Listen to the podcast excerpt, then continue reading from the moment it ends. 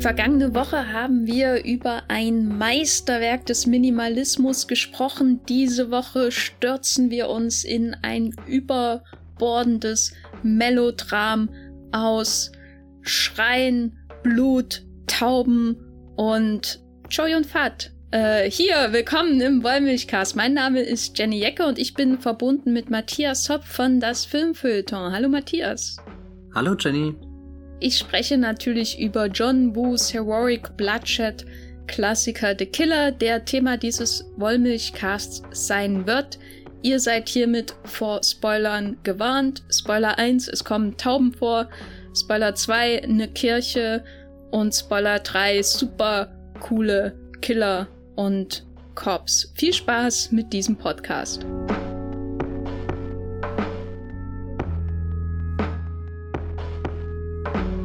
Matthias, du hast gestern zum ersten Mal in deinem Leben The Killer von John Woo gesehen. Erzähle, wie war die Erfahrung? Ja, endlich. Das ist wirklich ein Film, der steht auf meiner Vormerkliste, die ich in meinem Kopf führe, bestimmt schon seitdem ich mich äh, für Vormerklisten in meinem Kopf interessiere. Nee, also ich, ich kann gar nicht sagen, wie, wie lange ich schon hinterher bin, den Film zu gucken, obwohl das ja jetzt auch nicht stimmt, weil wenn ich so richtig da hinterher wäre, hätte ich ihn vermutlich schon längst geschaut, aber jetzt bin ich sehr froh, dass, dass der Wollmilchcast mir einmal mehr in meinem Leben die Chance gegeben hat, endlich mal die Zeit für sowas äh, mir rauszunehmen und den dann anzugucken ich glaube, es ist nicht der Film geworden, den ich mir damals mit meinen, was weiß ich, 14, 15 Jahren vorgestellt hatte, als ich zum ersten Mal davon äh, gelesen habe, dass äh, der, der Regisseur von Mission Impossible 2 einen Film mit dem Piratenkapitän aus Flut der Karibik 3 gemacht hat äh, und und ich glaube von John Woo äh, ist so einer der der prägenderen Filme, die ich gesehen habe neben dem Mission Impossible natürlich der äh, Face Off mit Nicolas Cage gewesen. Und dann war da irgendwie so, okay, dann, dann hat er da diesen, diesen ultra brutalen Film gemacht, der schon The Killer heißt, also so, so, so was richtiges, einprägsames, archaisches und ich dachte, oh, das, das muss einfach ein, ein ganz düsterer äh, Film werden.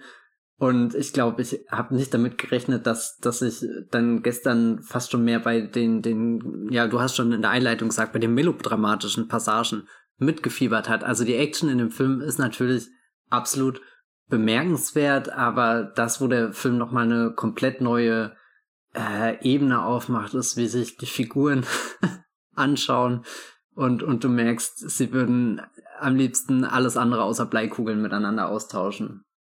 Und hat dir das gefallen? Das hat mir gefallen, ja. Ein sehr guter Film. Gut, das war der Wollmilchcast hier. Ja, also falls ihr äh, The Killer noch nicht gesehen habt, der Plot lässt sich folgendermaßen beschreiben. Choi und Fat ist der coolste Mensch auf dem Planeten im Universum in der Geschichte der Menschheit.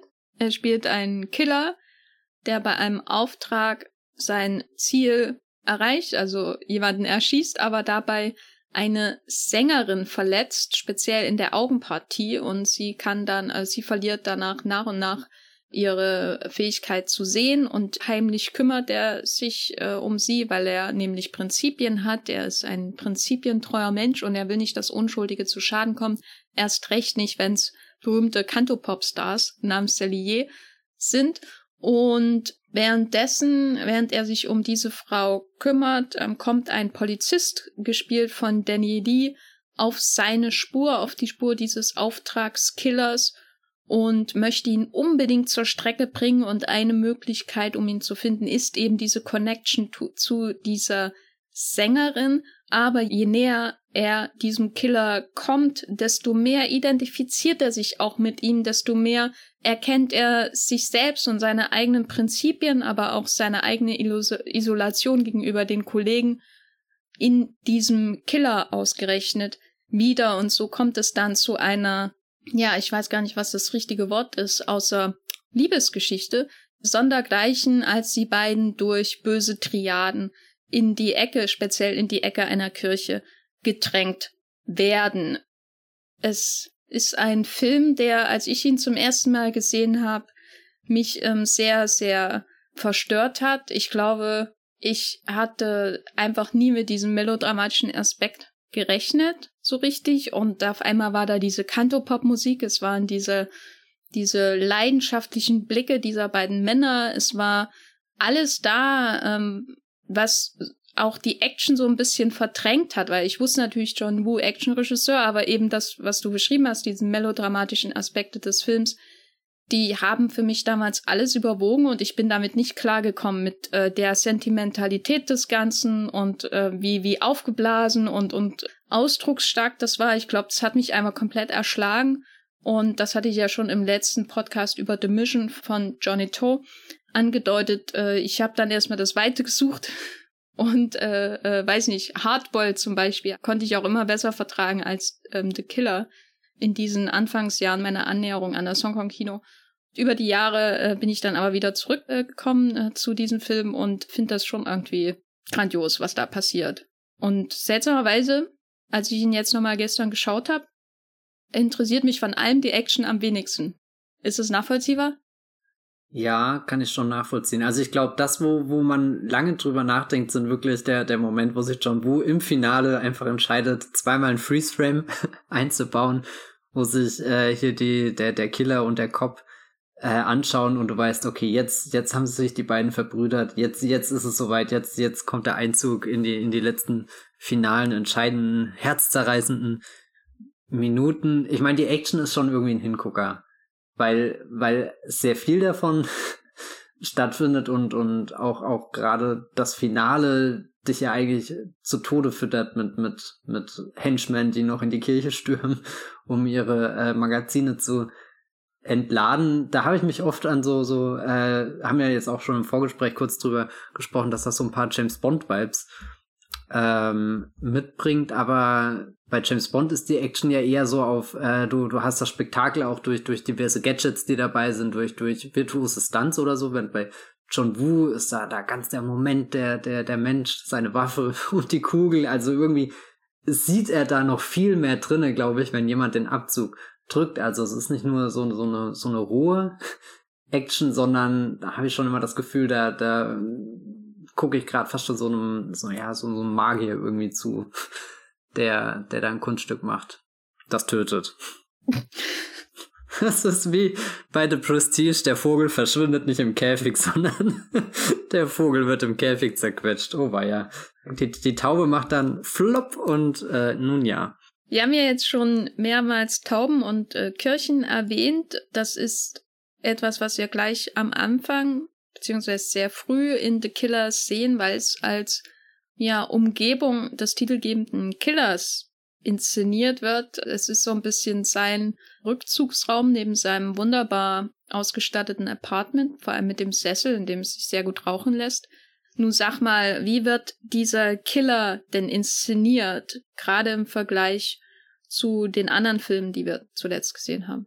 Also wir hatten ja in den letzten Wochen auch so Filme wie die Sieben Samurai, wo immer klar war, dass die, die Kämpfenden so, so einen gewissen Rang und Status mitbringen und, und von anderen verehrt oder gefürchtet werden. Und da fand ich das sehr interessant, dass sie, äh, dass, dass der John Woo den Killer gleich an so einem Ort reinbringt, wo du das Gefühl hast, da, da wird er jetzt geboren, da wird er irgendwie, keine Ahnung, getauft und, und da, da hat er dann auch fast schon den Status von so einem Heiligen, wie er durch den, den Kirchgang läuft, äh, links und rechts die Bänke stehen in Zeitlupe, er hat diesen Schal um, der, der, der Mantel weht irgendwie, also es ist wirklich so, so ein Money Shot, wo du merkst, okay, hier läuft der Boss, da, da, den, dem kann hier niemand was anhaben. Und gleichzeitig ist da von Anfang an auch äh, dieses, dieser, dieser Professional Gedanke mit drinne. Also es ist nicht so der, der, der coole Gangster, der hier rumläuft, um zu, zu protzen, sondern all diese, diese Coolness ergibt sich halt daraus, dass er einfach der, der Beste in seinem Fach ist und, und das sehr gut durchzieht, seine Aufträge, kann er Anforderungen stellen, vertrauter, weiß nicht was. Er ist aber nicht nur der Professional, der, der seinen Job macht, sondern auch der Professional, wo du ein bisschen das Gefühl hast, der hat rein theoretisch noch ein anderes Leben. Wir sehen zwar sein anderes Leben nicht, aber so wie er in den entscheidenden Situationen reagiert, wo es zum Schuss, Schusswechsel kommt, wird deutlich, dass er sich dieses andere Leben vorstellen kann. Nicht nur das von sich, sondern auch das von anderen Menschen. Und deswegen tötet er nicht einfach alle, die in den Weg kommen, sondern versucht dann eben einer Frau oder meinetwegen einem kleinen Kind am Strand das Leben zu retten, auch wenn es für ihn erstmal gar keinen Sinn ergibt. Also er ist einerseits der, der, der Typ, der regelt, aber andererseits auch der, der eine sehr, sehr menschliche Seite mitbringt. Ja, er folgt, obwohl er auf der Seite der Gangster steht, letztendlich einem einer Art ähm, ritterlichen Kodex. Das verbindet ihn dann natürlich auch mit dem Polizisten. Aber er ist, also, also das verbindet ihn ja auch mit den Bodyguards, über die wir geredet haben in The Mission äh, von Johnny Toe, so ein bisschen. Die leben alle irgendwie in derselben Welt, die, obwohl sie zur, zum Verbrechen und zur Unterwelt gehört, diesen Kodex des Jianghu äh, haben, also ihre eigenen, ihr eigenes Regelwerk. Aber hier wird das natürlich sehr, sehr überhöht äh, durch den Look, die, die, die Kleidung, die, die Zeitlupen und die Idee, man kann Teil dieser Unterwelt sein, aber trotzdem ein guter sein, während das bei The Mission schon eher so, ja, das ist halt ihr Job, ne? ist und am Ende wird es sogar zu einem, zu einer Art Gefängnis, ja. die, dieser Kodex.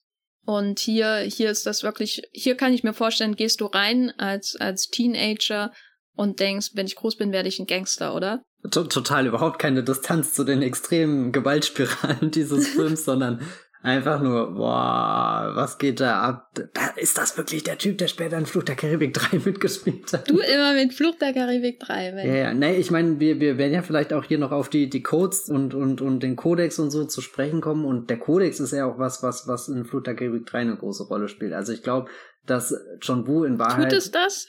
Na, der Piratenkodex, also das ist doch die Szene, wo sich der große Krieg am Ende entscheidet, Jenny. Gut, wie würdest du denn den für ihn da alles entscheidenden Moment beschreiben, wo er seinen ersten Austrag, Auftrag im Film erfüllt und die Sängerin blendet? Das ist ein sehr, sehr bitterer Moment, weil dir der Film, also du, du hast irgendwie diese, diese Action, alles wirbelt auf und, und Zeitlupe, also du, du kannst dich richtig reinknien in das, was passiert und dadurch hast du auch richtig ein Gefühl, wie er versucht, Kugeln zu lenken. Also er lenkt sie nicht so, so krass wie meinetwegen bei Wanted, wo sie um die Ecke fliegen und, und extrem manipuliert werden können, sondern irgendwie für eine Sekunde gibt's da die, oder gab's zumindest bei mir gestern die Illusion, als, als schafft er das, als schafft er das, sie, sie rauszubringen und umso bitterer war dann die, die Niederlage und auch irgendwie die Erkenntnis, dass selbst dieser, dieser coole professionelle Killer, der, ja, ich weiß nicht, der das eigentlich da super easy schaffen sollte, dass dem sowas, sowas Grausames passiert und dann auch nichts, was halt dann einfach vorbei ist. Also ich glaube, die Situation wäre deutlich leichter für ihn, wenn die Frau einfach mitten in dem Kugelhagel gestorben wäre und dann wäre das irgendwie so, ein, so ein, weiß nicht, keine Ahnung, blödes Wort, Kollateralschaden gewesen, der halt passiert, wenn sich, weiß nicht, Kriminelle und Gangster und Cops und weiß nicht was beschießen. Aber irgendwie, sie, sie steht so dicht bei ihm und, und seine Waffe ist es, die, die, die eigentliche Verletzung dann irgendwie auslöst. Also er wird da auch in was hineingezogen, was er gar nicht auf dem Schirm hatte und entscheidet sich dann dazu, nee, ich bin kein kaltblütiger Killer, sondern ich bin jemand, der Verantwortung übernimmt, was dann dadurch zum Ausdruck kommt, dass er sich stalkt. das ist jetzt auch nicht die geilste Verantwortung, aber wo, wo du einfach merkst, ich pack nicht meinen Koffer mit Waffen wieder ein und äh, gehe zum nächsten Auftrag, sondern er geht da eine, eine Verbindung ein, die, die ihm in seiner Profession eigentlich nur, nur schädlich sein kann. Sprich, er, er, er bindet sich da an Menschen, versucht für jemanden zu sorgen, kehrt auch irgendwie an Orte zurück, wo, wo er zurückverfolgt werden kann, zum Beispiel. Das ist ja jetzt auch kein, kein geschickter Move und, und das bringt in dem Film sehr früh schon so, so eine ganz große, zerreißende Dramatik rein und, und ich glaube, Junior Fat hat auch ein gutes Gesicht, dass man filmen kann, um, um ein bisschen diese, diese Melancholie, die er dann da spürt, zum Ausdruck zu bringen. Ja, ich meine, allein die Szenen, wo er in diesem Nachtclub ist und einfach nur der Musik lauscht und so viel in dem Film ist einfach nur beobachten seinerseits, was, was sie tut und Musik hören und in rotes Licht getaucht sein, während man Musik hört und in rotes Licht getaucht sein, während man auf der Straße steht und generell einfach in rotes Licht getaucht sein. ähm, und ja, wie du sagst, er hat das perfekte Gesicht. Also Choi und Fat, der hat so die seltene Gabe irgendwie gleichzeitig unzerstörbar und total zerbrechlich auszusehen. Mhm. Also, und was glaube ich auch ganz wichtig ist für diesen Film und warum diese Coolness hier ganz anders wirkt als in den vielen Imitatoren wo auch Leute in Zeitlupe in den Raum reingehen und da aber einfach nur aussehen wie Arschlöcher dadurch. Und das ist auch eine ganz andere Coolness hier natürlich als zum Beispiel Nicolas Cages ähm, Castor Troy in, in Face Off oder so, wenn der da über den Flughafen zu seinem Privatjet läuft mhm. mit seinen goldenen Waffen, dann ist es eine ganz andere Art von Coolness als, als hier, was, was Choi und Fat hier ausstrahlt, wenn er wie du ja sagst, melancholisch da im, im Eingang zu diesem Nachtclub steht oder so, weil er oder weil das Besondere an ihm auch als Schauspieler, glaube ich, ist, dass er eben nur auch absolut schmerzerfüllt explodieren kann oder so, während, also während er in einem Moment total cool und abgehoben wirkt, ist er im nächsten Moment jemand, der, den du beschützen willst und der, der irgendwie von Schmerz erfüllt ist, was hier ja auch im Film eine besondere Rolle spielt, wo er dann ja später diese Wunden im Rücken hat und in der Kirche. Und das überlebt. Natürlich überlebt er das. Äh, aber in der Kirche wird er zusammengeflickt und du siehst sein schmerzverzerrtes Gesicht und das ist ja wie, als würde das Rot, was sowieso so oft über seinem Gesicht lag, einfach äh, hätte ihn durchdrungen und alles kommt nach außen, seine ganzen Gefühle und so. Und das macht ihn, glaube ich, auch so toll als Darsteller, dass er sowas spielt auch, ne? Und John Woo natürlich Helden bevorzugt, die sowas auch ausdrücken, also Schmerzen und so. Also das ist, glaube ich, was, was viele nicht verstehen, die coole Leute in Zeitlupen in Räume gehen lassen als Regisseur. Aber ehrlich gesagt, macht den diese, diese Verletzlichkeit und diese Melancholie macht den für mich noch cooler. Hm? Also so, wenn wir davor, wir haben ja gesagt, es ist super leicht, sich damit zu identifizieren. Es gibt keinen kein Graben, der dich davor abschreckt vor der Gewalt, die stattfindet. Und aber zu wissen, dass derjenige, der da, keine Ahnung, mit seinen, seinen Pistolen durch die Luft fliegt, auch noch irgendwie so einen innerlichen, persönlichen Struggle hat, macht die Figur ja für mich noch, noch zugänglicher eigentlich. Also da, da, da merke ich ja wirklich, wie, wie ich nicht nur reingesogen werde, weil ich irgendwie fasziniert bin von all den, den ausgestellten äh, Fantasien von, von John Woo, sondern auch weil, weil irgendwo so ein, so ein natürlicher Instinkt ja auch sagt, naja, guck mal hier, äh, der, der gute Arjong, wie er heißt, ist genauso wie du. Okay, ist, äh, erzähl mehr. Nein, also das, das nicht, aber so, so, er ist einfach sehr, sehr greifbar und sehr, sehr menschlich und, und, ja, ich weiß nicht, so, so, so leicht einfach mit ihm mitzufiebern und mit diesem, mit diesem Zwiespalt, in dem er drinne steckt, wo, wo er sich in einem professionellen Umfeld äh, wiederfindet, wo er weiß, dass es komplex und er muss da gewisse Aufgaben erfüllen, damit er da drin überleben kann, weil selbst wenn er der Beste ist, bewegt er sich auch immer nur auf so einem schmalen Grad, wo es halt gerade auf die, wo es auf die Gunst des, des Gangsterbosses ankommt, der, der über ihm steht. Oder so und, und da merkt er, dass das eigentlich eine kaputte Welt ist, eine, eine, eine das, ja, ich weiß nicht, die ist korrupt und, und, und er versucht trotzdem irgendwas Gutes da drin zu tun. Und dieses ständige Abwägen und wie, wie unaufdringlich er das tut, das fand ich irgendwie stark, dass, dass er also, keine Ahnung, ich habe vor, hab's vorhin als Dorken bezeichnet, aber andererseits ist es ja auch ein sehr respektvoller Umgang, wie er sich der, der Frau annähert, die, für deren aller Leid er ja irgendwie verantwortlich ist. Also er, er versucht nicht so krampfhaft der, der gute Samariter zu sein, sondern ja, er macht das mit, mit einer Distanz, die ich sehr, sehr angenehm fand, dass es auch nicht creepy geworden ist, die Beziehung zwischen den beiden, sondern dann eher, ja gut, das sind irgendwo finden sie sich dann auch wieder in ihrer Außenseiterrolle, die sie bei dem Lauf des Films einnehmen.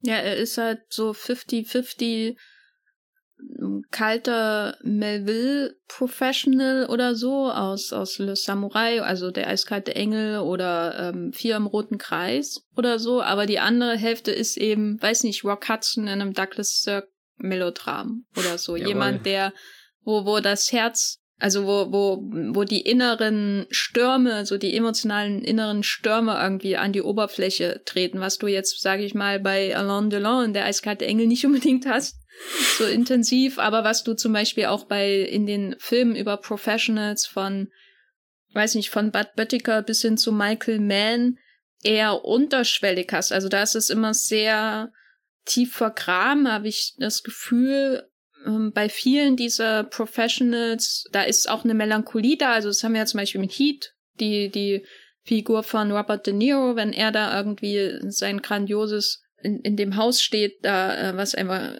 ich bin da jetzt mal so neidisch, naja, äh, wenn er da über Los Angeles hinausschaut oder so, da, da ist eine Melancholie und auch ein gewisses Mitgefühl, glaube ich, automatisch da, deswegen, dass diese Menschen irgendwie dem Untergang oder auf jeden Fall dem Alleinsein so geweiht sind und kein Weg daran langfristig vorbeiführt, weil der Boden irgendwann immer zu heiß wird, dann muss er halt weg. Aber hier diese, diese Figuren bei John Woo und insbesondere natürlich in die Killer, die sind noch viel, ja, eben melodramatischer, viel, viel Ausdrucksstärker, viel offener auch in ihrer Gefühlsäußerung. Das finde ich jedes Mal so beeindruckend, weil das nicht unbedingt zu dem Genre oder nicht der natürliche Instinkt des Genres ist, glaube ich, Gangster- und Actionfilme so.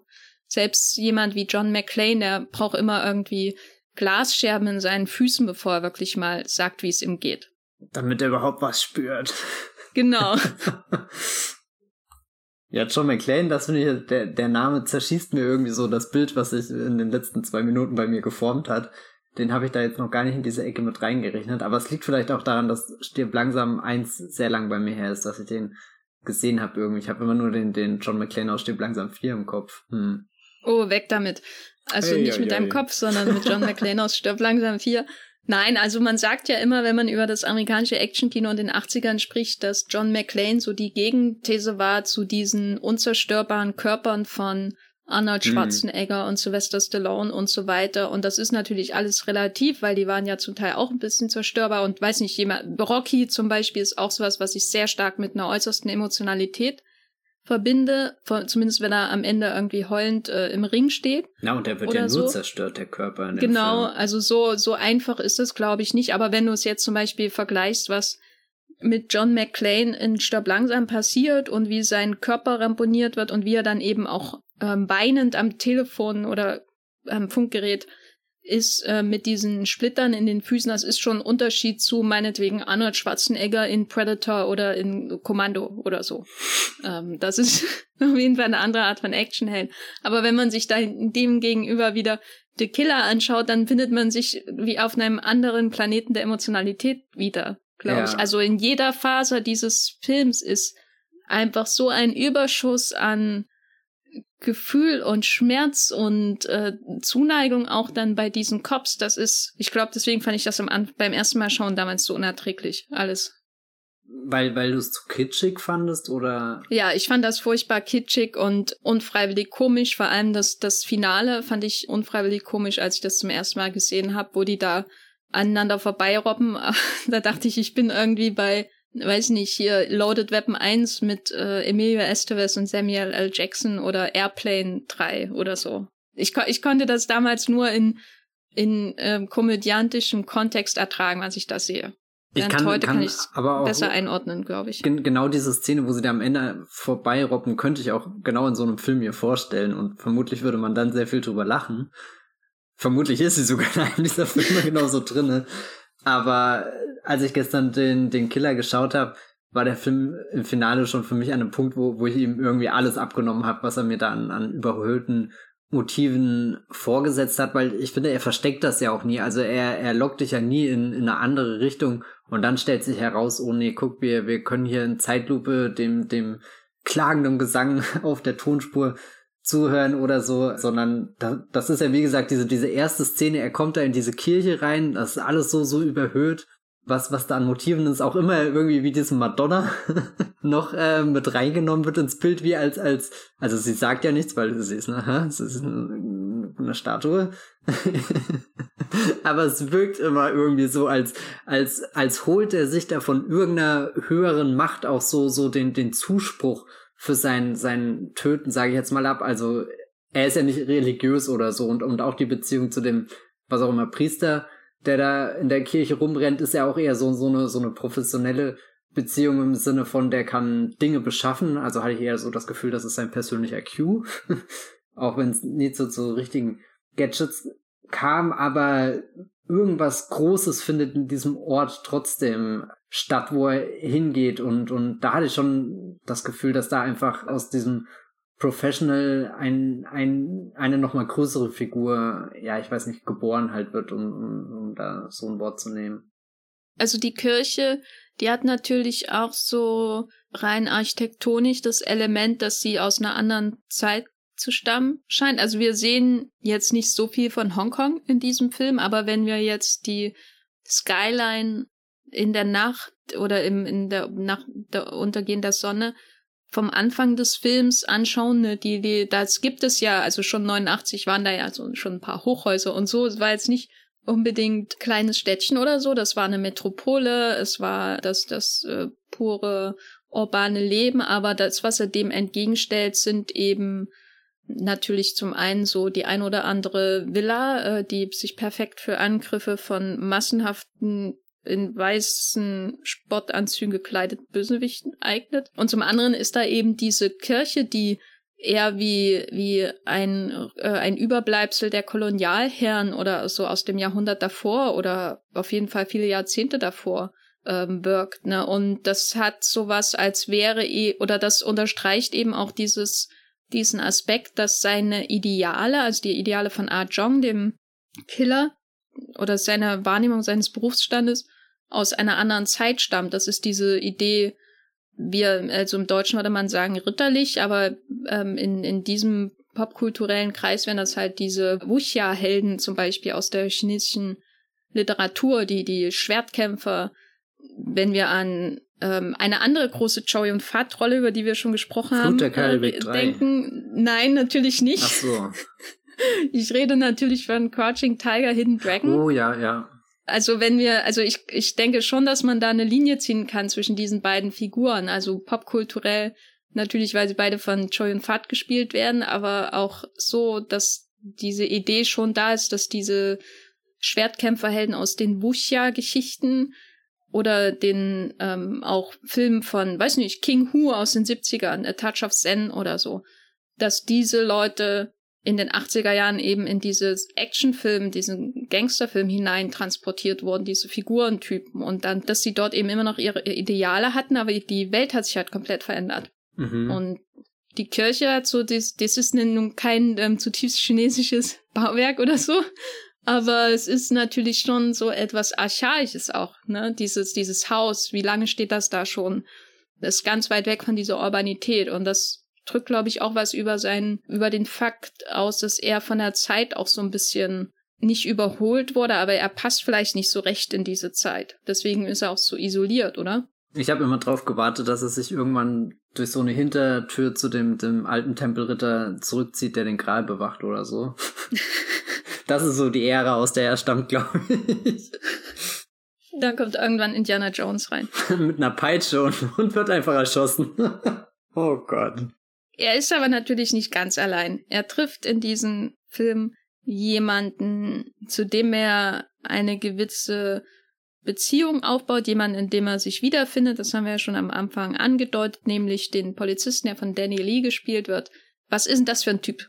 Das ist ein junger, ehrgeiziger Mann, der, glaube ich, am Anfang auch eher so in dieser Professional-Schiene drinne steckt und sich auch ein bisschen freut, dass er da was zu tun bekommt mit einem Speedboot gleich hinterher und da total in seinem Element aufgeht, bis er Joey und Fat, glaube ich, auch eine Sekunde zu lange einfach ins Gesicht guckt und merkt, dass den, den er verfolgt, halt nicht die typische Art Gangster-Killer, was auch immer ist, mit denen er sonst so tagtäglich zu tun bekommt, sondern ja, ich weiß nicht, es gibt ja dann gleich diese, diese Ausnahmesituation, wo, wo, wo der Killer das kleine Mädchen am Strand rettet, es ins Krankenhaus bringt und im Krankenhaus haben sie dann auch so, so eine Standoff-Situation, wo, wo viele Waffen gezogen werden, irgendwie gleichzeitig die Ärzte das kleine Mädchen versuchen zu retten. Also sprich so eine Situation, zu der wäre es nie gekommen, wenn, wenn einer der beiden, keine Ahnung, nur, nur seine, seine professionelle Seite von sich kennen würde, sondern, sondern beide sehen dann, dass, dass da noch mehr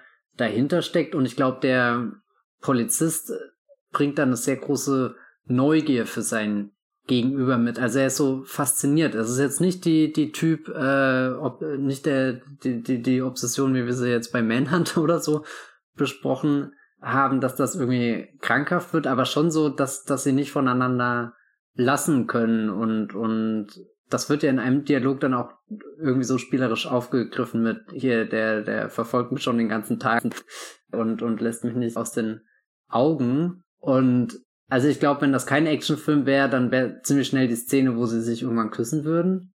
Aber soweit kommt es dann nie in dem Film. Aber ich fand, da waren schon extrem viele romantische Vibes zwischen denen. Also, oder, oder vielleicht ist es auch eher sowas Platonisches von, oh Gott, wir wissen, irgendwas verbindet uns. Also wir schauen den anderen an und sehen da was in Menschen, die wir unser ganzes Leben, unsere ganze professionelle Berufslaufbahn noch nicht gesehen haben.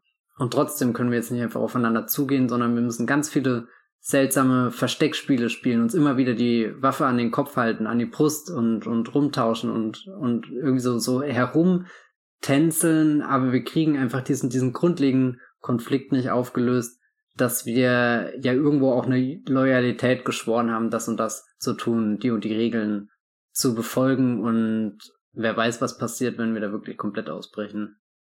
Ja, es hat auf jeden Fall was von einer Seelenverwandtschaft, die mhm. da etabliert wird. Ich wollte nochmal zurückkommen zu der Szene mit dem Mädchen. Ja. Am Strand, weil das ist wahrscheinlich, glaube ich, meine Lieblingsszene in dem ganzen Film.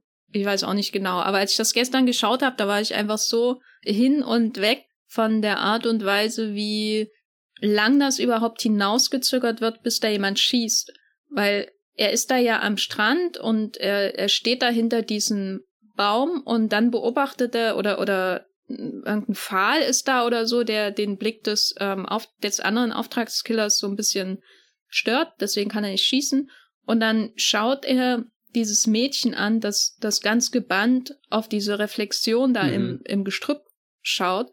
Und das Mädchen hat dann auch so einen Blick, ich weiß nicht, als wäre irgendwie auf einmal so eine Traumwelt zerstört worden oder als wäre irgendwie das Grauen jetzt im Anmarsch. Das sind ganz als wäre es ihr durch Mark und Bein gefahren, so ein ganz, weiß nicht, erschütterter Blick. So, ich dachte auch, sitzt sie gerade vor dem Fernseher aus Poltergeist oder was, was passiert hier gerade? Das ist irgendwie, ja, naja, also das ist so, weiß nicht. Und das, das sieht man dann ja drei, vier Mal gefühlt. Also es dauert ja wirklich ewig, bis dann mal jemand schießt. Und ich saß da gestern da und war total perplex von der Art und Weise, wie lang er das hinaus, also John, John Woo, ähm, wie lange er das hinauszögert, wo jeder weiß, dass es kommen wird, mit diesem Mädchen, wo jeder weiß, da kommt gleich eine Schießerei und der Schnitt, die, die Zeitlupenaufnahmen, die Blicke von dem Kind, die Blicke natürlich von Choi und Fat, der da noch seinen Schnurrbart hat und die, die leicht angekrauten Haare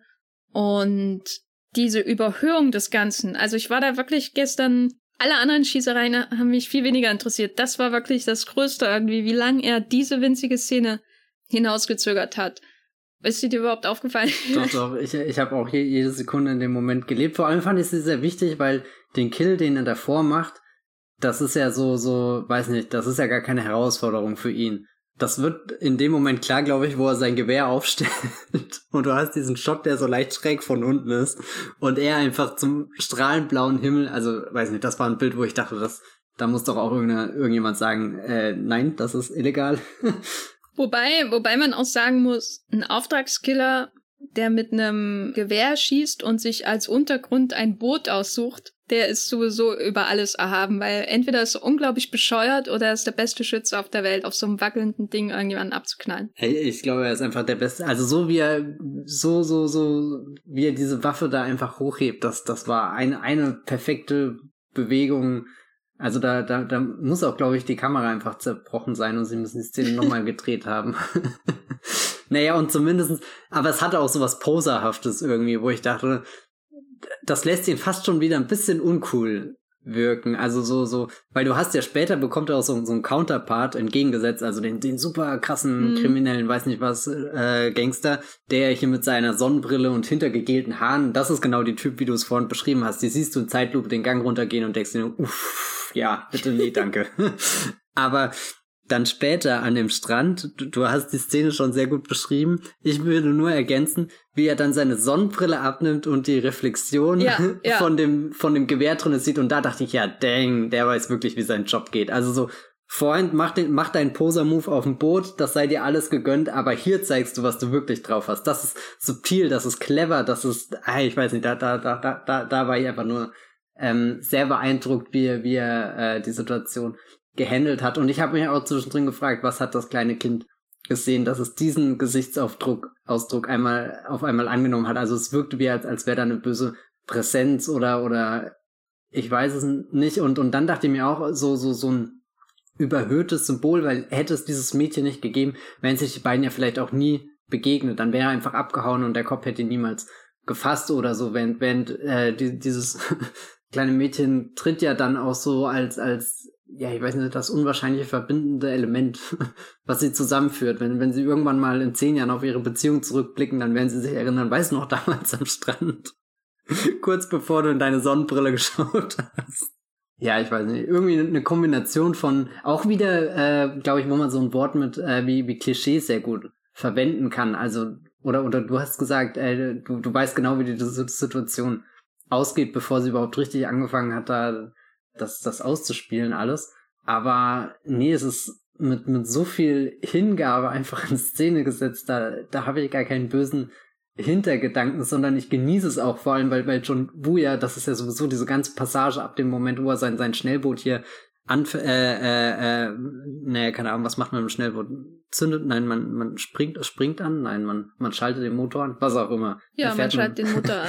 Er, er, fährt mit dem Schnellboot und da hast du ja immer diese, diese Momente, wo du so, so ein, eine so eine kleine Bewegung aus drei verschiedenen Perspektiven siehst. Und das hat er ja dann später auch drin. Und, und jedes Mal dachte ich, oh, gut, dass er das gezeigt hat, weil das, das gibt mir irgendwie so das Gefühl, als hätte ich so eine, so eine, so eine, halbe Bullet-Time-Szene gesehen, ohne die, die durchgängige Bewegung, aber trotzdem habe ich den Moment sehr, sehr intensiv, sehr direkt äh, erlebt, habe hab gesehen, welcher Arm sich wohin bewegt, was, was da alles gerade passiert. Also manchmal kann das super nervig sein und auch irgendwie trashig wirken, aber in dem Fall entsteht das so einfach aus der, aus der komplett großartigen Szene heraus. Und das Frappierende ist natürlich, dass am Anfang dieser Beziehung zwischen diesen beiden Leuten auf unterschiedlichen Seiten des Gesetzes schon ein absolut kaltblütiges, brutales Attentat steht. Also der schießt dem Typen einmal in den Kopf und dann schießt er ihn, glaube ich, nochmal in die Schulter und dann nochmal in den Rücken. Mhm. Oder so. Also er braucht immer mehr als zwei Kugeln. Das ist schon, ich weiß nicht, ob das wirklich effizient ist. So. Da, das habe ich schon in anderen Filmen effizienter gesehen. Aber da, drei Kugeln ist ja noch wenig für, für diesen Film, ja, wenn es darum geht, wie viele Kugeln braucht man, um einen Gegner zu killen. Aber was glaubst du, warum er nachgeschossen hat? Weil eigentlich ist doch klar, dass ein Kopfschuss schon ziemlich safe sein dürfte in seiner Profession. Ich habe das Gefühl, der schießt immer noch zweimal. Also egal, was er macht, es müssen immer noch mindestens zwei oder drei Schüsse. Das heißt, er ist nicht nur professionell und menschlich, sondern auch ziemlich verschwenderisch. Na, ich glaube, bei ihm geht's schon um so eine Entladung auch, oder? Also wenn er sich schon so die Haarspitzen grau färbt und den Schnurrbart anklebt, dann Muss ist da schon so viel haben. Vorbereitung drin, dass die Entladung dann dementsprechend auch immer mhm. ähm, intensiver sein muss. Und je länger der Film dauert, desto mehr Kugeln ballert er an die Gegner. Einfach weil, glaube ich, durch die Beziehung zu Danny Lees Figur in ihm so etwas aufschwallt ähm, und schwillt, äh, dass die Entladung einfach immer größer ist, je länger der Film dauert. Wen tötet er da eigentlich genau? Ach, irgend so ein Typen, ich hab da nicht drauf geachtet. Weil das wäre doch auch durchaus interessant gewesen, ob rauskommt, naja, hat er da sowieso einen korrupten Politiker getötet oder hat er da irgendeine strahlende Persönlichkeit vom Hongkonger Stadtrat oder so um die Ecke gebracht und weil, weil das hätte ja vielleicht auch irgendwie so, so den Einstiegspunkt in die Beziehung nochmal verändert, weil der Polizist wirkt ja auch sehr überzeugt davon, dass er als Polizist was Gutes tun kann.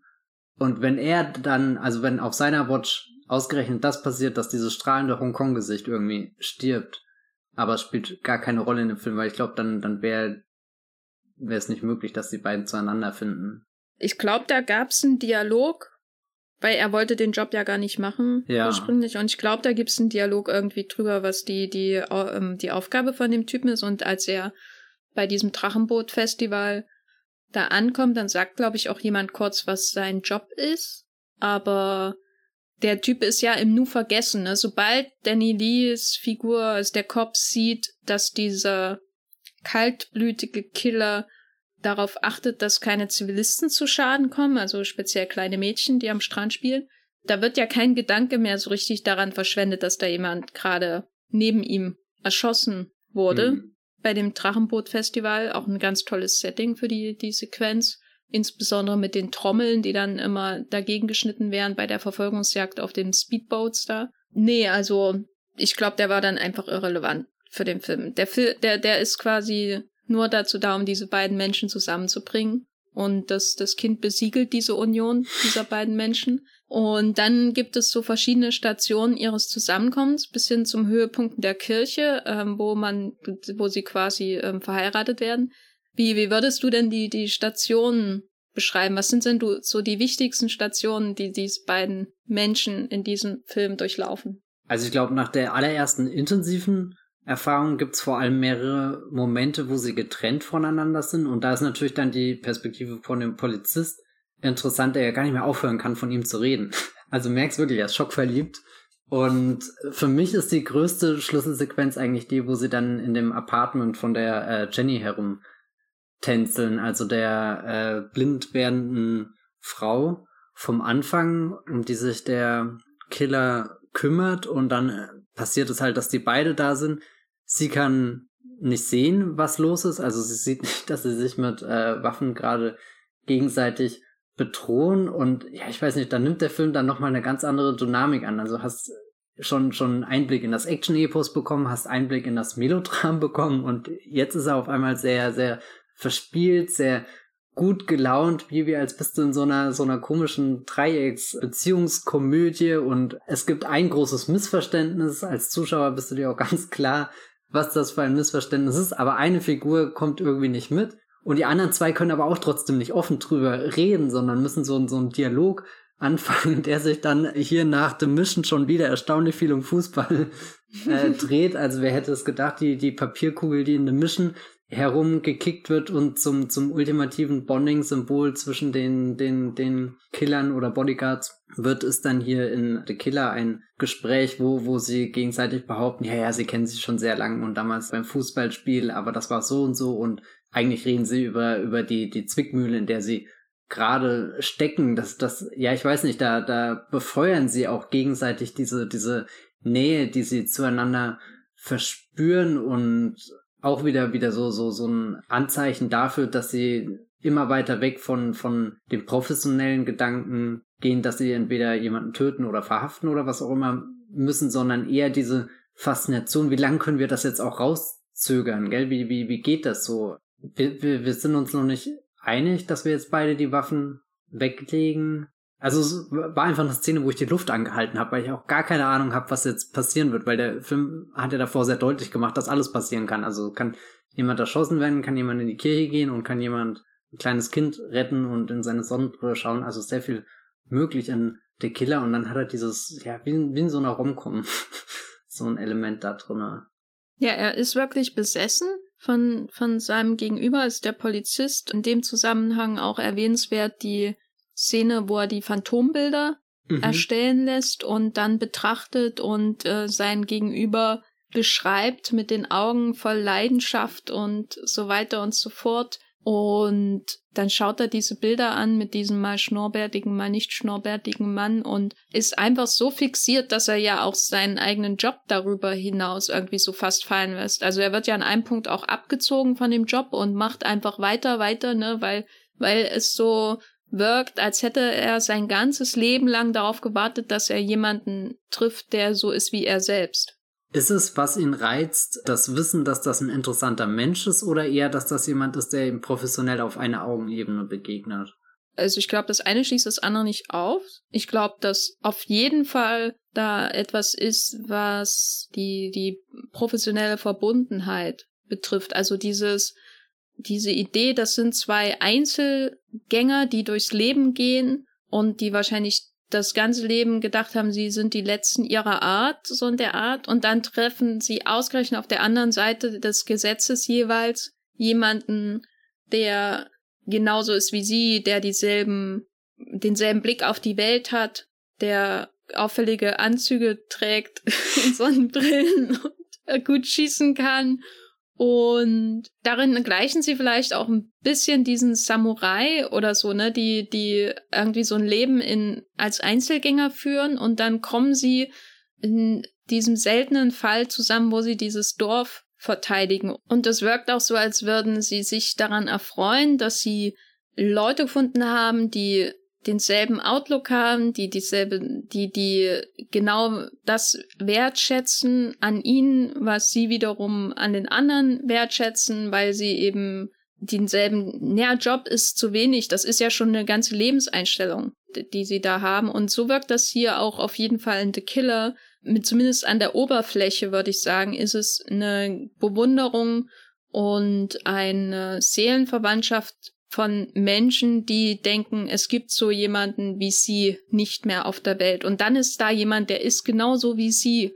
Und das gibt ihnen Hoffnung, weil da darum geht's ja immer. Der Kopf sagt ja auch immer, er wird von seinen Kollegen nicht verstanden. Das sind irgendwelche Bürokraten, die die an nichts glauben, äh, außer den, den Regelkodex, der irgendwo in einem Buch steht oder so, wenn überhaupt, die, die nur vorankommen wollen, während er halt, also der Kopf, der von Danny Lee gespielt wird, nicht nur grandiose, weiße, weiß-grau gestreifte Anzüge trägt, sondern eben auch noch äh, an Ideale glaubt, die vom Rest der Welt vergessen wurden. Das ist so der, an der Oberfläche auf jeden Fall da. An, wenn man jetzt tiefer gräbt, ist da, glaube ich, auch noch eine, eine ganz andere Zuneigung zu sehen. Zumindest lässt es sich aus der Inszenierung so ein bisschen erschließen, dass es noch viel tiefer geht, oder? Also was meinst du? Ja, definitiv. Also da, da sind schon ein paar schwärmende äh, Einstellungen in dem Film, die, die auch diese, diese Verbundenheit zwischen denen zum Ausdruck bringt, auch wenn sie sich gerade die Waffe an den Kopf halten oder, oder, oder mit ihren Pistolen jonglieren, damit nicht auffällt, dass sie die gerade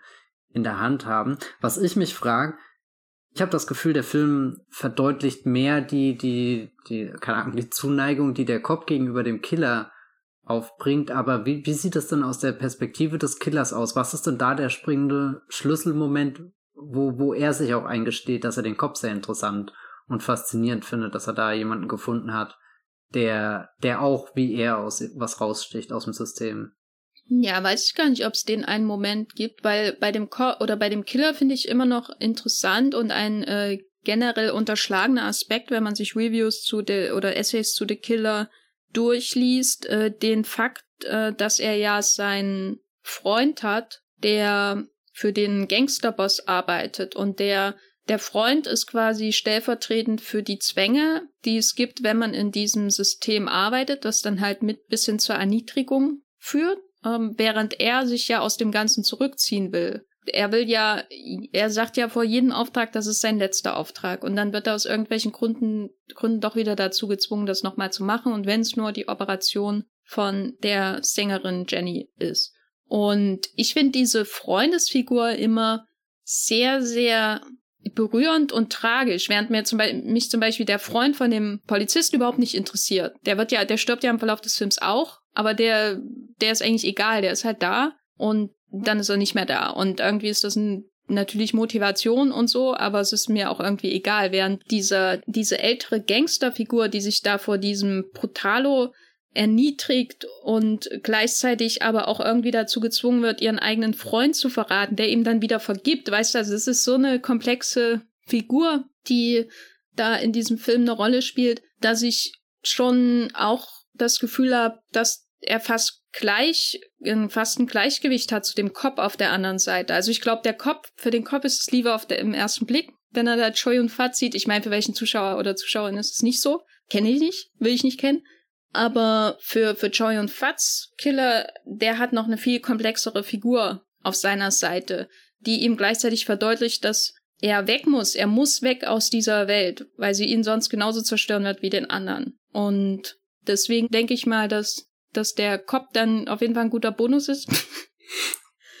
äh, den dann auch noch zu kennen. Nein, also ist übertrieben, aber ich glaube, das ist dann, bei ihm wirkt es eher so, als wäre das so ein, so ein Respekt, ähm, mhm. der da mhm. da ist. Während bei dem Cop, wenn der Cop sich auf den Sessel von Choi und Fat setzt und da seine Zigarette genauso in der Hand hat oder so, also nicht ganz genauso, er raucht ein bisschen anders und, und dann immer zwischen den beiden hin und her ja, geblendet ja. wird, dann wirkt das wirklich wie eine Will Graham-Obsession, so als wie der, wie der Profiler in, in Manhunter, nur noch viel romantischer aufgeladen.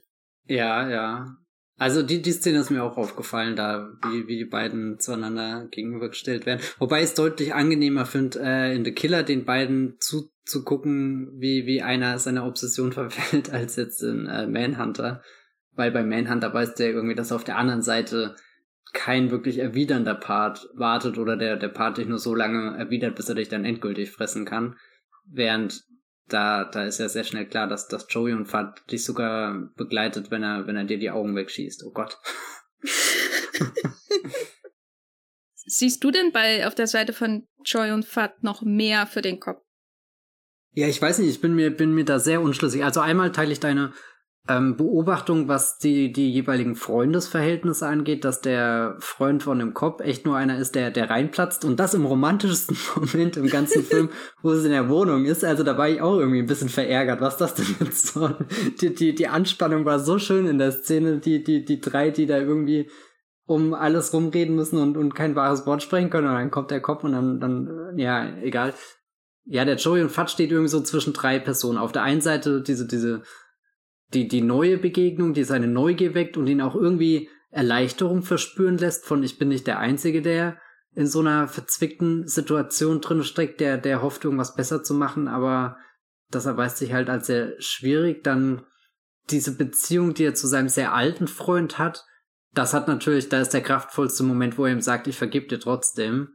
Also das, das, weiß nicht, fand, fand ich sehr interessant, wie viele Höhen und Tiefen die die durchmachen und, und, und das in der kurzen Zeit, in der wir dabei sind. Und, und dann ist ja noch das Wissen äh, da, dass das schon, schon viel weiter zurückgeht. Also da könnte ich mir sogar fast ein Prequel vorstellen, wie die beiden sich versuchen, da irgendwie in dieser Gangsterwelt zu positionieren und was es da schon für, für Andeutungen und Tendenzen gab, wo sich äh, wer der beiden hinstellt. Also er ist ja eher so der, der freiere Killer, der, der halt beauftragt wird, während der andere noch mehr in das System hinein gezogen wird, was ja dann auch diese, diese große Demütigungsszene und so weiter zur Folge hat. Und dann ja noch das, das zu der Frau, wo er sich irgendwie schuldig fühlt, aber auch schon so, so, so ein aufrichtiges Interesse daran hat, äh, ihr zu helfen. Ja, also ich glaube, er ist zwischen drei Figuren hin und her gerissen, während der Kopf schon eindeutig nur ein Ziel vor Augen hat. Und ja, ich weiß nicht, was ist das Hauptziel von dem Killer? In dem Film?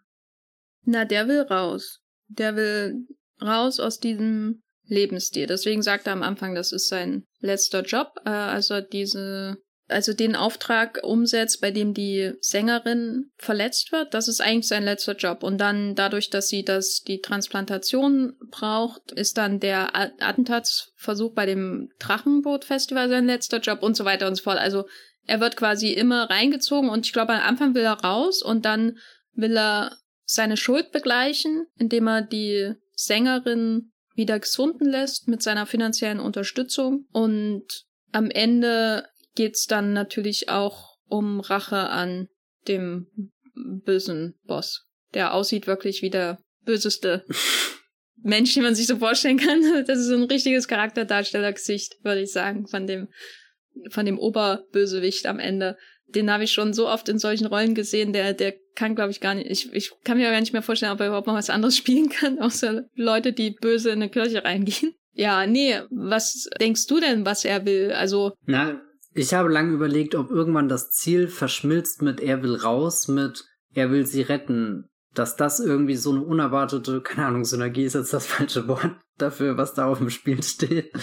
Aber, Aber haben die beiden eine romantische Beziehung? Denkst du, sie, er will mit ihr ins Ausland, um mit ihr dann zu leben? Hat er über ihre Gesundung hinaus noch Interesse an ihr? Das war ehrlich gesagt mein allererster Instinkt, als, als klar wurde, dass er sich um sie kümmert. Und dann war ich nämlich immer gespannt, wie der Film das hinkriegt, dass das nicht maximal creepy wirkt auf irgendeiner Ebene. Aber der, der Film schlägt ja dann selbst irgendwie einen, einen anderen Weg ein, dass das für mich so, so eine ja, ich weiß nicht, so eine halb ungeklärte Szene ist, die, die nochmal ihren, ihren Höhepunkt dadurch findet, dass es am Flughafen den, den Hinterhalt quasi gibt, wo, wo ja ganz klar ist, dass äh, sie auf seiner Seite steht, auch wenn sie jetzt weiß, wie, wie, wie das alles zusammenläuft, dass da Cops und Killer sich gegenseitig jagen und sie irgendwie äh, zur falschen Zeit am falschen Ort war und dadurch da jetzt hineingeraten ist und, und jetzt irgendwie von, von, verschied von, von, von verschiedenen Seiten auch irgendwie als, als Lockvogel benutzt wird und, und dann sind ja die, diese, diese lauten großen Schreie im Flughafen, wo sie seinen Namen so oft sagt, so Achong, Achong und da hatte ich schon das Gefühl, dass von ihr aus auch irgendwie mehr Beziehung zu ihm rübergeht. Aber ich weiß nicht, da kommt der Film dann nicht mehr drauf zurück. Ja, ich glaube, da fehlt dann das in, so ein bisschen das Interesse, weil die Beziehung zwischen Cop und Killer das alles überstrahlt. Ja, ja, genau. Das, ja.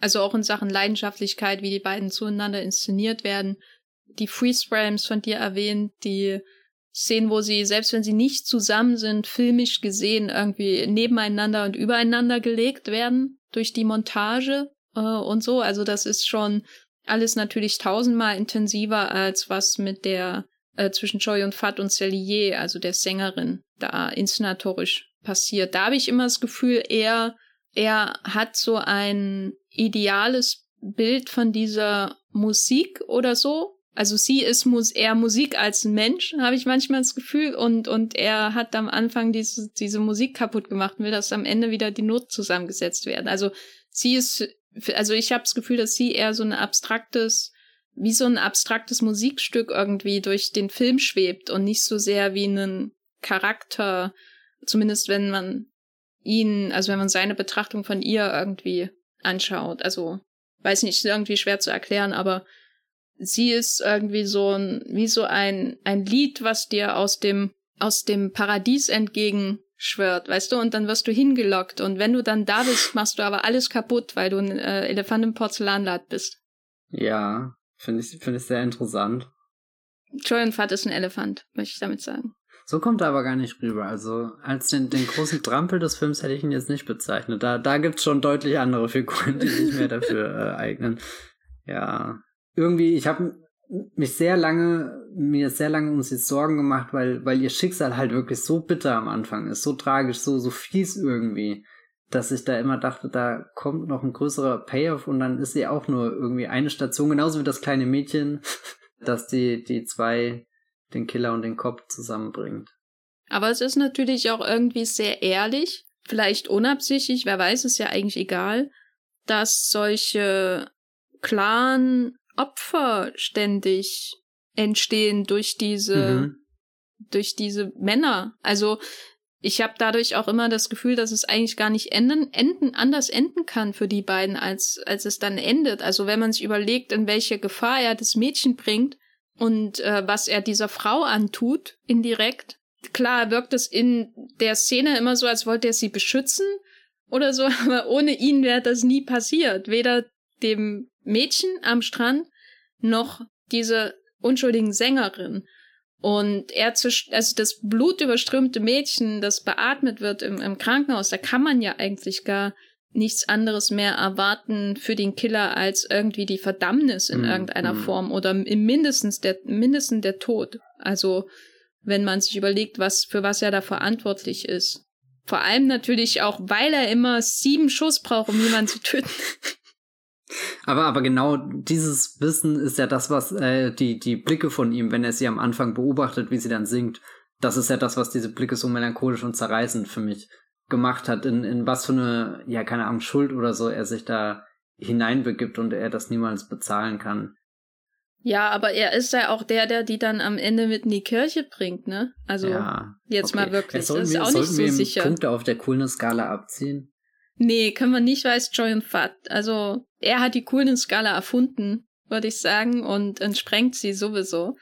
Und ich glaube, da können wir nichts abziehen, aber es ist eine gewisse, es ist, ich glaube, der Film oder das Drehbuch oder ähm, soweit es dann existiert, bereitet genug vor, um ihn mit Schuld aufzuladen am Ende. Mhm. Dass man gar nicht so traurig sein kann, wie er endet, finde ich. Also es hat was Heroisches, ähm, wie er endet, weil er es halt auch für sie tut, mit dem äh, Geld und so weiter.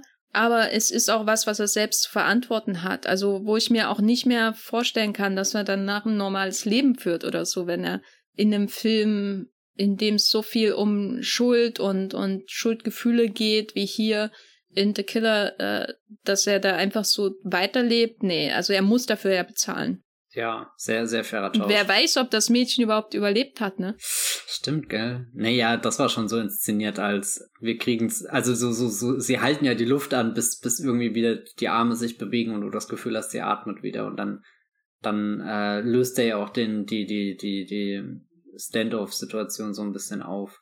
Oder was heißt so ein bisschen komplett? Hast du das Gefühl, dass die Leute hier, also speziell der Polizist und der Gangster, dass die in derselben Welt existieren wie die Bodyguards in The Mission oder sind es also sowohl die Stadt Hongkong als auch ähm, die, die Regeln, nach denen sie spielen oder sind es völlig unterschiedliche Welten? Das wirken schon wie sehr unterschiedliche Welten. Also irgendwo ist da auch dieser, äh, hier dieser, dieses Bewusstsein für einen Kodex, der irgendwo existiert und ähnliche Dilemmata, in denen sie sich wiederfinden, aber ja, ich weiß nicht, da, wo, wo bei, bei Johnny To diese trostlose, einsame, verlassene Mall ist, so ein Ort kann ich mir bei John Woo in The Killer gar nicht vorstellen. Da, also so selbst diese Kirche kann er ja auch einfach nicht trostlos aussehen lassen, sondern da, da brennen ja ganz viele Kerzen und die Tauben, die da die ganze Zeit sind, also die laufen da schon irgendwie eher durch so, ein, so eine so eine halbe Fantasiewelt, habe ich das Gefühl. Also so, so, so richtig eine Stadt spüre ich in dem Film auch gar nicht. Es sei denn, du hast schöne, schöne Postkartenmotive, die du irgendwie reinbringen kannst und dann, dann steigert das eher so diesen, diesen träumerischen, melodramatischen Aspekt des Films und da glaube ich schon, dass die sich in sehr, sehr unterschiedlichen Universen begegnen. Wenn es dann irgendwann mal das äh, Multiversum gibt, kann ich mir aber schon vorstellen, dass sich einer der, der Bodyguards hier mit dem Killer aus äh, The Killer trifft und dass die sich dann Geschichten erzählen, wo sie auch merken, oh, wir sind gar nicht so unähnlich. Und dann da auch eine Verbindung durch, weiß nicht, ihre Einsamkeit ausbauen. Und wenn wir schon dieses Multiversum aufreißen, kann ich mir auch einen Samurai aus die sieben Samurai da drin vorstellen. Also so im Geiste verbunden, aber glaube ich, wenn ich, wenn ich jetzt direkt durch die zwei Welten dieser Filme laufe, gibt es eher wenige Überschneidungen. Ja, also ich glaube, sie, also ich stelle mir jetzt gerade das Multiversum vor, wo Toshiro Mifune und Choi und Fat zusammen irgendwie sich treffen. Ja. Finde ich sehr interessant. Ob sich auch Toshiro Mifune in Choi und Fat verlieben würde? Hm. Ich glaube, jeder verliebt sich in Choi und Fat. Ja. Hast du dich nicht in Choi und Fat verliebt? Jetzt sei mal ehrlich. Na, der Film ist schon ein gutes Argument dafür. Aber wie gesagt, Flut der Karibik. oh Gott. Das Schlimme ist, er, in Flut der Karibik 3 spielt er eine total garstige Figur eigentlich, bis, bis er da zum Schluss seinen, seinen, seinen großen kathartischen Moment hat. Also Flut der Karibik 3 gibt ein wenig Gefühl für diese, diese, ja, ich weiß nicht, für, für, für, für das Gesicht, was eben John Woo hier so einfängt, oder, oder meinetwegen dann auch in, in Tiger and Dragon, dieser Shoei und Fat, wo du einfach sehr fasziniert bist und jede seiner Bewegungen folgst, da, da interpretiert der Gore Verbinski ihn als Schauspieler schon ganz anders. Ja, er wirkt so ein bisschen monströs, irgendwie mhm. wie alle Figuren in dem Gore Verbinski-Film, außer vielleicht der Will Turner und die Elizabeth, wie heißt sie? Swan. Elizabeth Swan? Ich denke mal Shaw, aber das ist ja ein Prometheus. Oh, das andere stimmt, Meisterwerk, ja. Die zwei Elizabeth-Meisterwerke. genau. Also, ja, hier ist er schon in seinem, auf seinem Peak, würde ich sagen, was die Jonas angeht. Was wollte ich eigentlich sagen? Ach so, ja, genau, das Multiversum. Ja, also man kann natürlich auch The Mission jetzt direkt als, als Antithese von dieser, dieser Romantisierung der Gangster in The Killer sehen. Also bestes Beispiel ist natürlich in The Mission, wenn sie dann tatsächlich dem Attentäter gegenüber sitzen. Ne, da hatten wir ja letzt, in, im letzten Podcast drüber gesprochen und der eine Scharfschütze hat die Spur an der, das die, die, die blutige Spur an der Wange und der andere Scharfschütze hat sie auch. Und das ist ja genau dieser Spiegelmoment, dieses Wiedererkennen des, äh, von sich selbst in dem Gegenüber, obwohl man auf zwei gegensätzlichen Seiten ähm, steht, hier äh, bei der Mission beides Gangster. Und dann wird er einfach erschossen und dann ist gut. Ne? Dann ist der Job erledigt, dann geht man wieder zurück ins Kaufhaus so in der Art. Also das ist natürlich alles sehr, sehr, sehr so kalt und fachmännisch, ne? Also was früher heroisches Sterben ermöglichte, die Überhöhung von einem selbst im Gangstertum ist halt in dem Mission einfach nur noch ein Job wie jeder andere, der, der gut gemacht wird und dann gehst du wieder zurück in dein Leben als Friseur oder so. 9 to 5, jawohl. Jo. Nur reden wir mal über die Action. Ah ja, da, da gibt's auch was. Da war doch was, ne? Also Action und Musik sind für mich die zwei großen Punkte, über die wir noch sprechen müssen. Ich weiß nicht, ob wir, wir haben gar nicht Tauben als extra Tagungspunkte ja, notiert. Ich warte auch schon die ganze Zeit, dass du die spannendste Taubeninfo einflechtest, die du mir vorhin präsentiert hast. Aber bei Wikipedia. ja, ich glaube, ich finde es gut, dass auf der Wikipedia-Seite von The Killer auf der Englisch noch mal ein Bild von einer Taube ist, die nicht in dem Film vorkommt, einfach damit wir wissen, wie eine Taube aussieht. Das finde ich sehr wichtig und da, deswegen lese ich Wikipedia als Quelle. Deswegen vertraue ich der Wikipedia. Bitte schaut euch das alles an. Es ist ein gutes Foto. Nach dem Film könnte man als äh, Fan von John Woos Tauben ja auch, auch ein bisschen enttäuscht sein. Also gerade nach so Mission Impossible habe ich mir schon mehr Hero-Shots vorgestellt, wo die Tauben wirklich direkt durchs Bild fliegen und nicht eher so, so zufällig am Rand äh, auch dabei sind. Na, ich glaube, das dauert halt ein paar Jahre. Erstens, bis du die dressierst, ja, korrekt? Stimmt, ja. Ich glaube, das ist eine Erfahrung. Hier hat er zum ersten Mal die Tauben drinne und bis Mission Impossible sind das dann ja, glaube ich, noch mal so zehn Jahre oder so Aber oder elf. Sind das alles dann die gleichen Tauben, wenn er die damals schon trainiert hat? Ich glaube, das ist wie die Lawrence Fishburne-Figur in John Wick 2.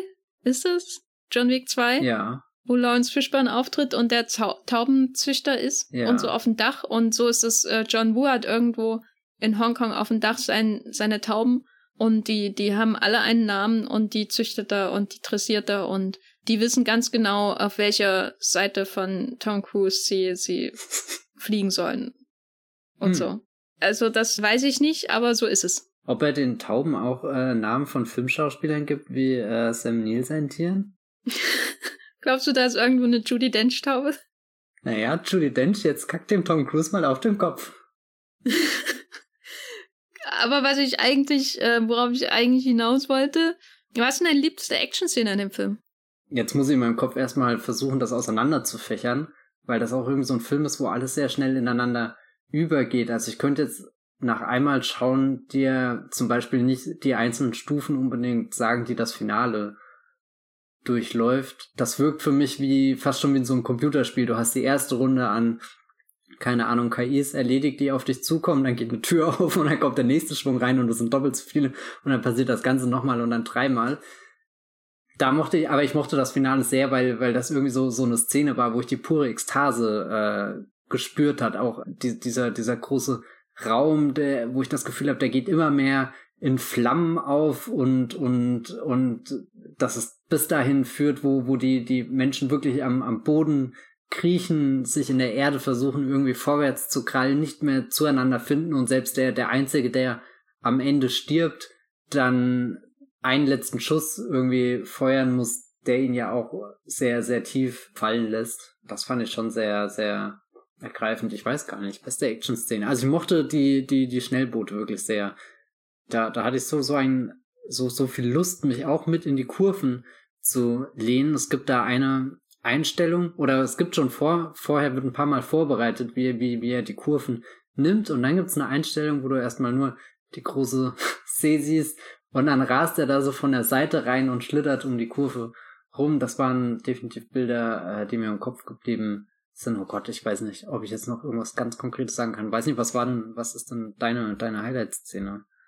Ich glaube auch die Bootsverfolgungsjagd, allein weil man, weil er die immer gegenschneidet mit den Trommlern und die Trommler sind so in Zeitlupe und das wirkt einfach so pumpend und ähm, Bootsverfolgungsjagden sind sowieso viel zu selten in Filmen, finde ich. Also da habe ich mich auch gefragt, warum hat John Woo noch keinen James Bond Film gedreht? Weil äh, stell dir mal vor, wie, er irgendwie Pierce Brosnan die Themse runterjagen würde. Wobei das schon sehr geil in The World Is Not Enough ist, wo er. Ja, aber das wäre besser, wenn das John Woo gemacht hätte, das meine ich ja.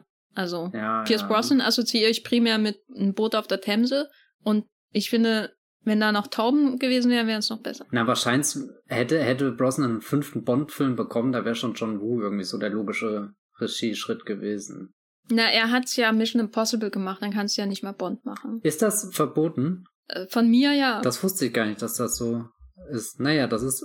Das heißt aber auch, dass Christopher McQuarrie niemals einen Bond machen wird. Damn.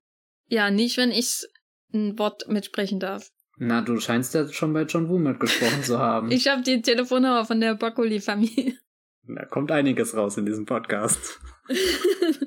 Nein, aber die, die Bootsverfolgungsjagd ist grandios und was ich generell bei den Action-Szenen interessant finde, ist, ich glaube, ich mag spätere Action-Szenen von ihm lieber. Also ich mag zum Beispiel die, den One-Take äh, in Hardboiled im Krankenhaus mhm. und so. Das, das könnte ich mir 20 Mal anschauen. Oder diverse, äh, also zum Beispiel die, die äh, Somewhere Over the Rainbow-Sequenz in Face-Off oder so. Also das fällt mir viel einfacher bei diesen Filmen Action-Szenen auszumachen, die ich bewundere. Also insbesondere in Face-Off. Da gibt's ja auch eine Bootssequenz. Mensch, ach.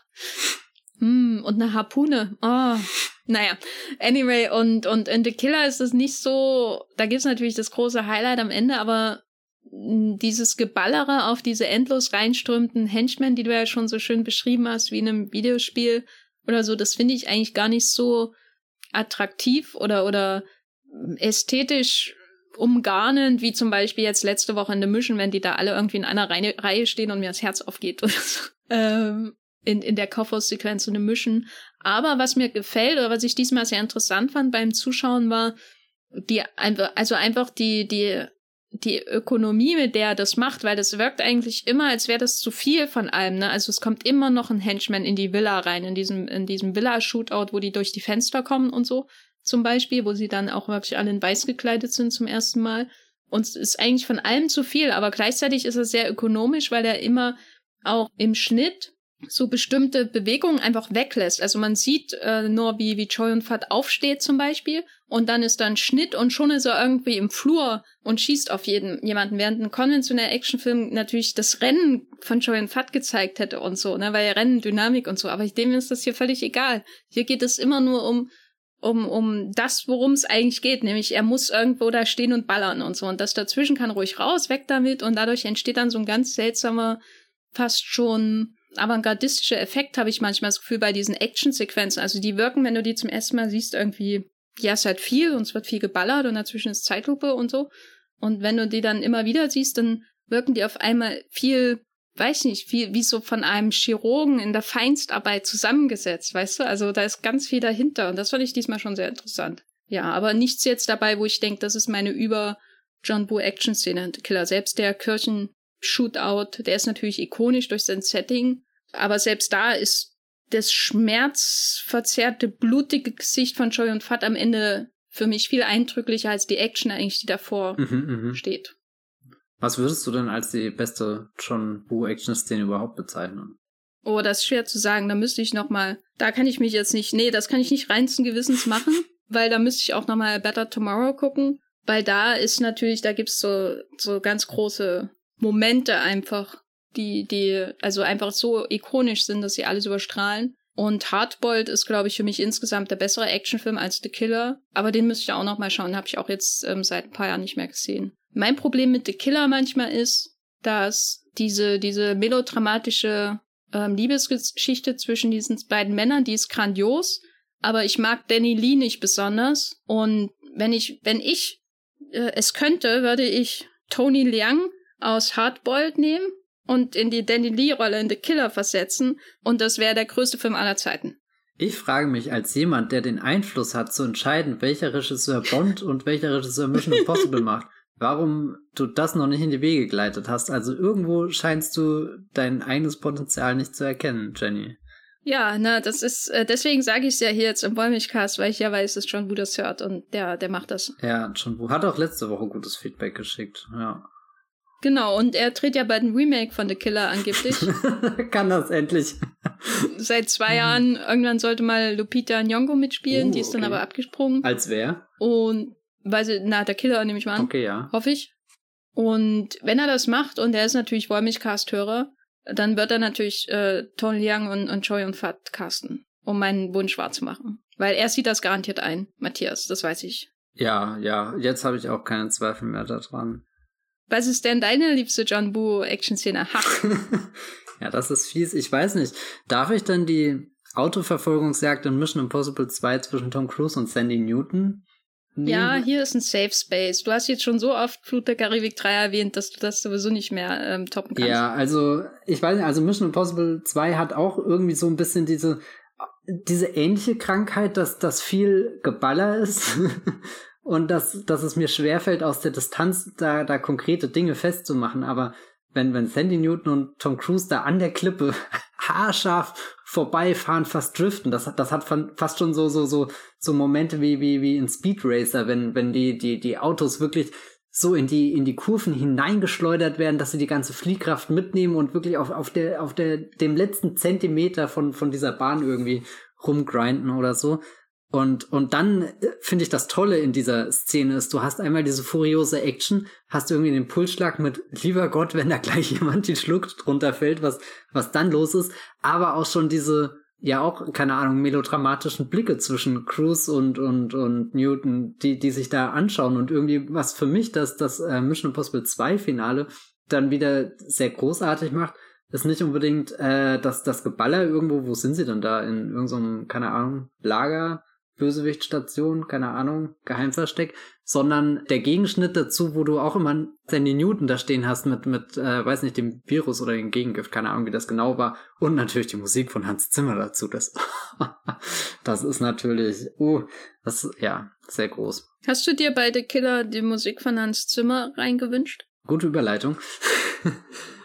Nee, ich weiß nicht. Der, der, also die Musik, die drin ist, die bringt schon einen sehr speziellen Charme mit. Manchmal fand ich sie ein bisschen kitschig und hatte überlegt, ernsthaft, du, du hast so einen guten Film und, und da ist dir jetzt kein besseres Musikstück dazu gekommen, aber dann strahlt die auch durch ihre Einfachheit und Durchschaubarkeit was sehr Aufrichtiges aus und das habe ich dann wieder geschätzt und, und sie wirkt auch nie fehl am Platz, sondern sie, sie trifft genau diese, diese überhöhten Blicke, wenn sich die beiden anschauen. Also da, ja, ich weiß nicht, es federt alles irgendwie sehr gut ab, auch wenn ich sie mir jetzt unabhängig von dem Film, glaube ich, nicht anhören würde.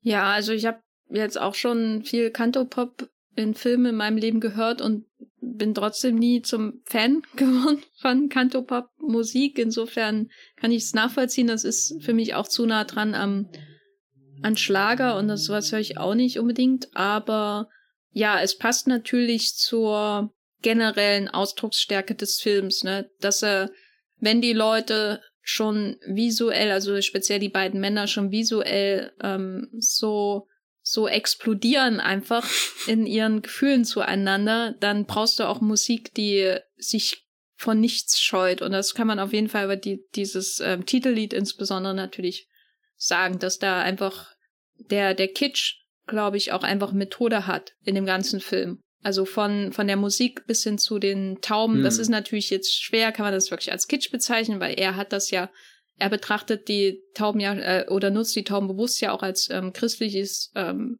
Element oder, oder christliches Symbol, wenn er, wenn er die dann so in den platziert, ob nun in oder außerhalb von Kirchen und so. Aber es ist natürlich auch irgendwie kitschig und genauso ist die Musik kitschig und das ist äh, wie wenn in einem Melodram auf einmal die, die großen Streicher losgehen, wenn jemand seinen großen Ausbruch hat. Also das gehört einfach dahin.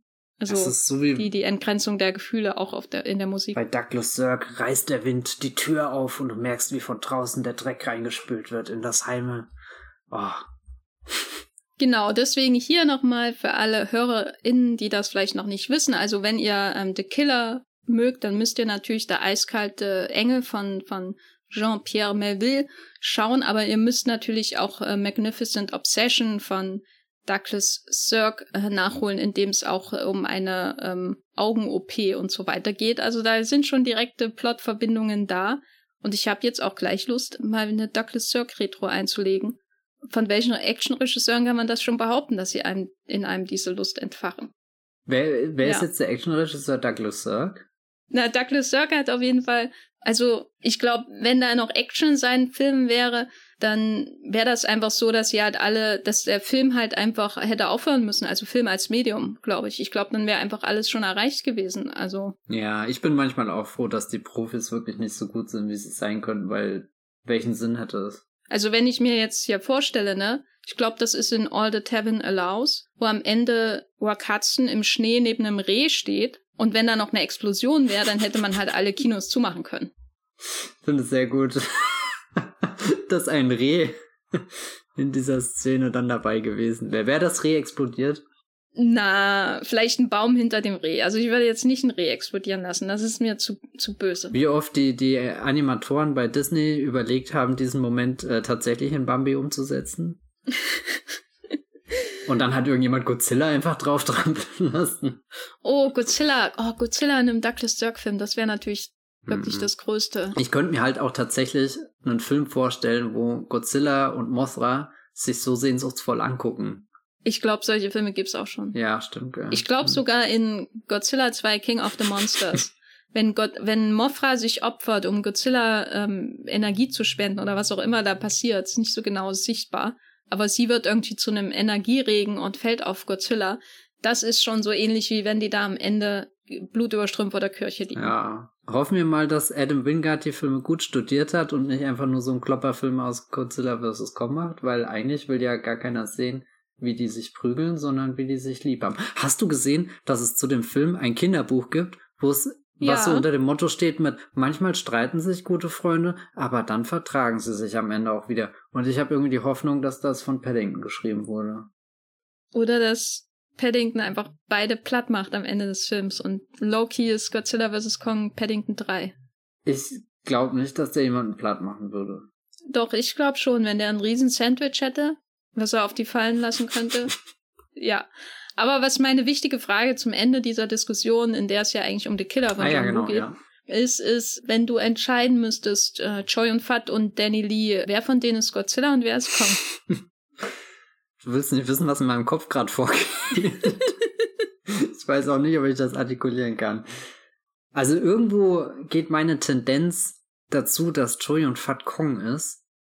Warum? Ich kann es nicht wirklich begründen und ich will es auch ehrlich gesagt nicht, weil ich nicht weiß, was sie aus Kong in dem Film machen.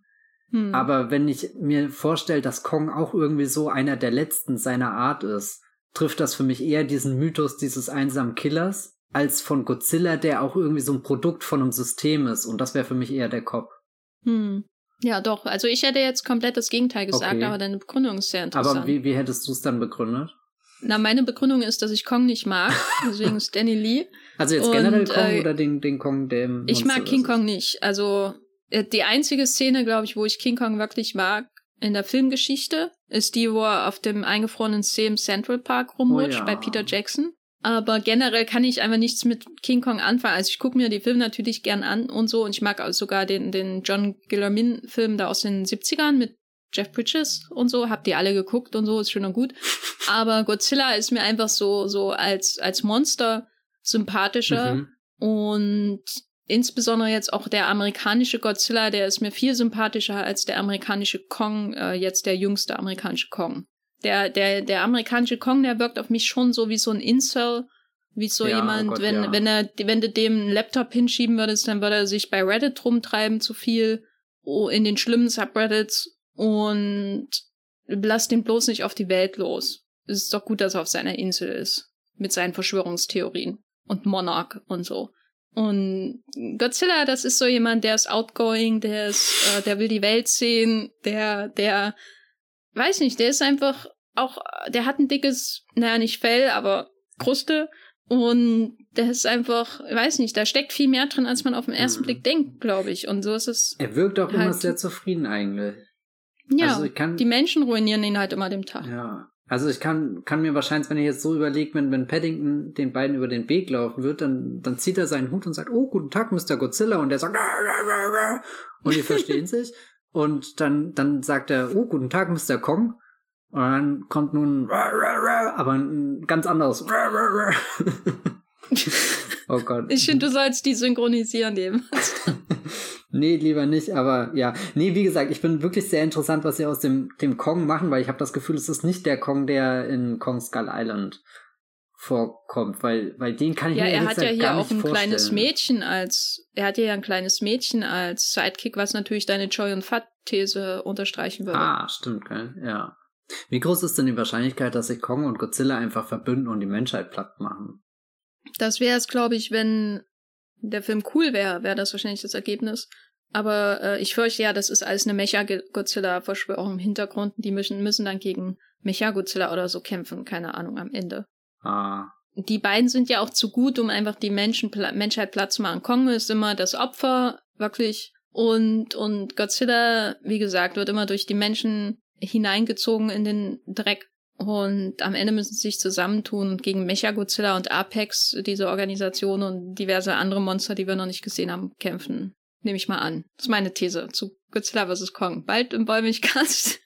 Was ist denn dein Fazit zu The Killer, dem Film, über den wir hier reden im Podcast? The Killer äh, hat wenig Monsterinhalte, aber es ist schon ein Film, das, das lange Warten hat sich gelohnt. Also ich glaube, ich habe nicht den gesehen, den ich mir damals vor all den Jahren ausgemalt habe, wie dieser Film sein wird, aber doch, das, das hatte gestern schon was zutiefst äh, zufriedenstellendes. Also überhaupt nicht der, der Fall von, oh Gott, da draußen existiert ein Meisterwerk, jetzt schaue ich das und kann gar nicht verstehen, warum dieser Film den Kultstatus äh, hat, den er eben hat, sondern nee, der hat wirklich, hat Lust gemacht. Mehr von John Boo, auch hier vor allem Mission Impossible 2, über den denke ich wirklich seitdem sehr viel nach. Das ist ja eigentlich der Mission Impossible Film, den ich am wenigsten mag, aber deswegen habe ich auch immer das Gefühl, das ist der Mission Impossible Film, in dem ich noch am meisten entdecken oder wiederentdecken kann. Insofern hat sich jetzt dieses, dieses, diese erste Begegnung mit The Killer definitiv rentiert und, und auch so für mich ein guter Check mit, was weiß ich eigentlich über John Woo? Gar nicht so viel, wie ich dachte. hat, hat mich auf vielen Ebenen gestern Abend beschäftigt, ja. Also ich kann nur sagen, Mission Impossible 2 ist der einzige Mission Impossible Film, zu dem ich eine Single-Auskopplung auf CD besitze. Oh, wer war das nochmal? Limp Bizkit ja, natürlich. genau, Limp Bizkit. Und weiß nicht, was das bedeutet, aber ich, ich fand ihren, ihr, ihren Ansatz äh, im Umgang mit dem Mission Impossible Thema fand ich großartig damals. Und ja. ich hatte aber auch alle Limp Bizkit Alben insofern. Liegt es vielleicht auch daran. Oh Gott, was kommt ja alles raus? Naja. Genau. Und sonst, ja, ähm, meine Verstörung von The Killer habe ich vor ein paar Jahren schon abgelegt und äh, mir gefällt der Film immer mehr, je öfter ich ihn schaue. Er ist nicht der John Woo-Film, den ich jetzt super oft schaue. Ich schaue, glaube ich, eher dann sowas wie Face Off und ähm, Hardboiled öfter, aber ich glaube, je öfter ich noch The Killer schauen werde, desto mehr wird der wachsen. Und das ist doch schon mal ein gutes Zeichen. Ja, ein Film, der einen vernichten kann, fürchte ich, weil er so gefühlsintensiv ist. Aber man kann sich ja hinterher wieder aufrappeln. Das macht der äh, Godzilla, das macht der Godzilla ja auch immer, wenn er von King Ghidorah niedergemacht wird. Und so ist es auch bei The Killer und seinen Zuschauenden. Hat man den Godzilla mal gesehen, wie er umfällt? Na, der fällt doch immer um, oder? Echt? Auch in den neuen Filmen? Na, in dem neuen liegt er irgendwann mal in der hohlen Erde rum und muss durch eine Atombombe aufgeweckt werden, ah, ja, weil er so oh. niedergemacht wurde. Und Ken Watanabe opfert sich dafür. Und in Godzilla vs. Kong kommt sein Sohn und will sich deswegen rächen an, ich nehme mal an Godzilla. Keine Ahnung. Es wird höchste Zeit, dass ich nochmal den, den zweiten habe ich jetzt, wie gesagt, im Kino nicht mehr gesehen, jetzt vor dem dritten. Du brauchst auf jeden Fall eine Lupe, weil es einfach so viel regnet und so viel Schneeregen und so viel Schnee ist, dass man die Monster kaum erkennt. Und im, im Finale sieht er aus wie ein Roland Emmerich-Film, was ich auch komplett ausgeklammert hatte aus meiner Erinnerung. Er sieht am Ende aus wie 2012. Uh, das ist schon hart. Ja, The Killer von John Doe hier im Bäumigcast, gerade besprochen. Bitte anschauen, danke.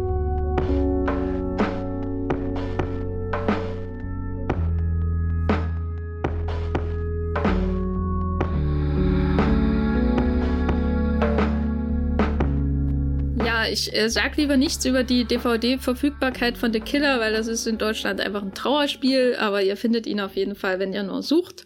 Matthias, wo bist du außerhalb dieses Podcasts zu finden im Internet? Wenn ihr mich sucht, findet ihr mich genauso wie den Killer äh, auf Twitter. Ich weiß es nicht. da bin ich als Bibelblogs mit 3e unterwegs oder ihr schaut auf meinen Filmblog, das Filmfilter, wo ja Dinge passieren. Du weißt wirklich, wie man Werbung macht, ne? Ja, nee, lest den Blog, darüber freue ich mich sehr.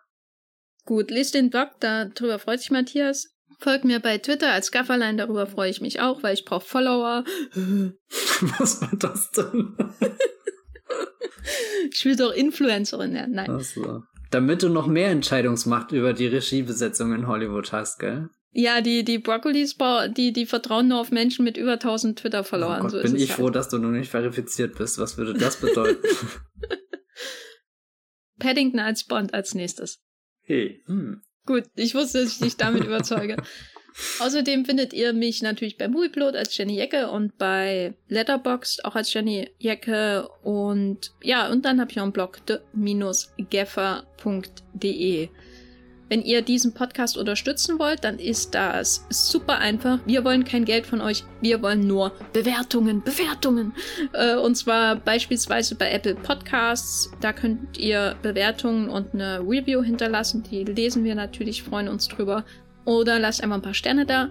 Oder tut dasselbe in der Podcast-App eures Vertrauens. Nächste Woche geht es killernd weiter. Das kann ich schon mal sagen, aber mehr sage ich nicht. Bis zum nächsten Mal. Tschüss. Ciao. Der Wollmilchcast wird produziert von Matthias Hopf und Jenny Jecke. Unser Intro und Outro stammt aus dem Song Slam Canto von Kai Engel. Ihr könnt den Podcast bei allen gängigen Apps abonnieren und wir freuen uns über Kommentare und Bewertungen bei iTunes.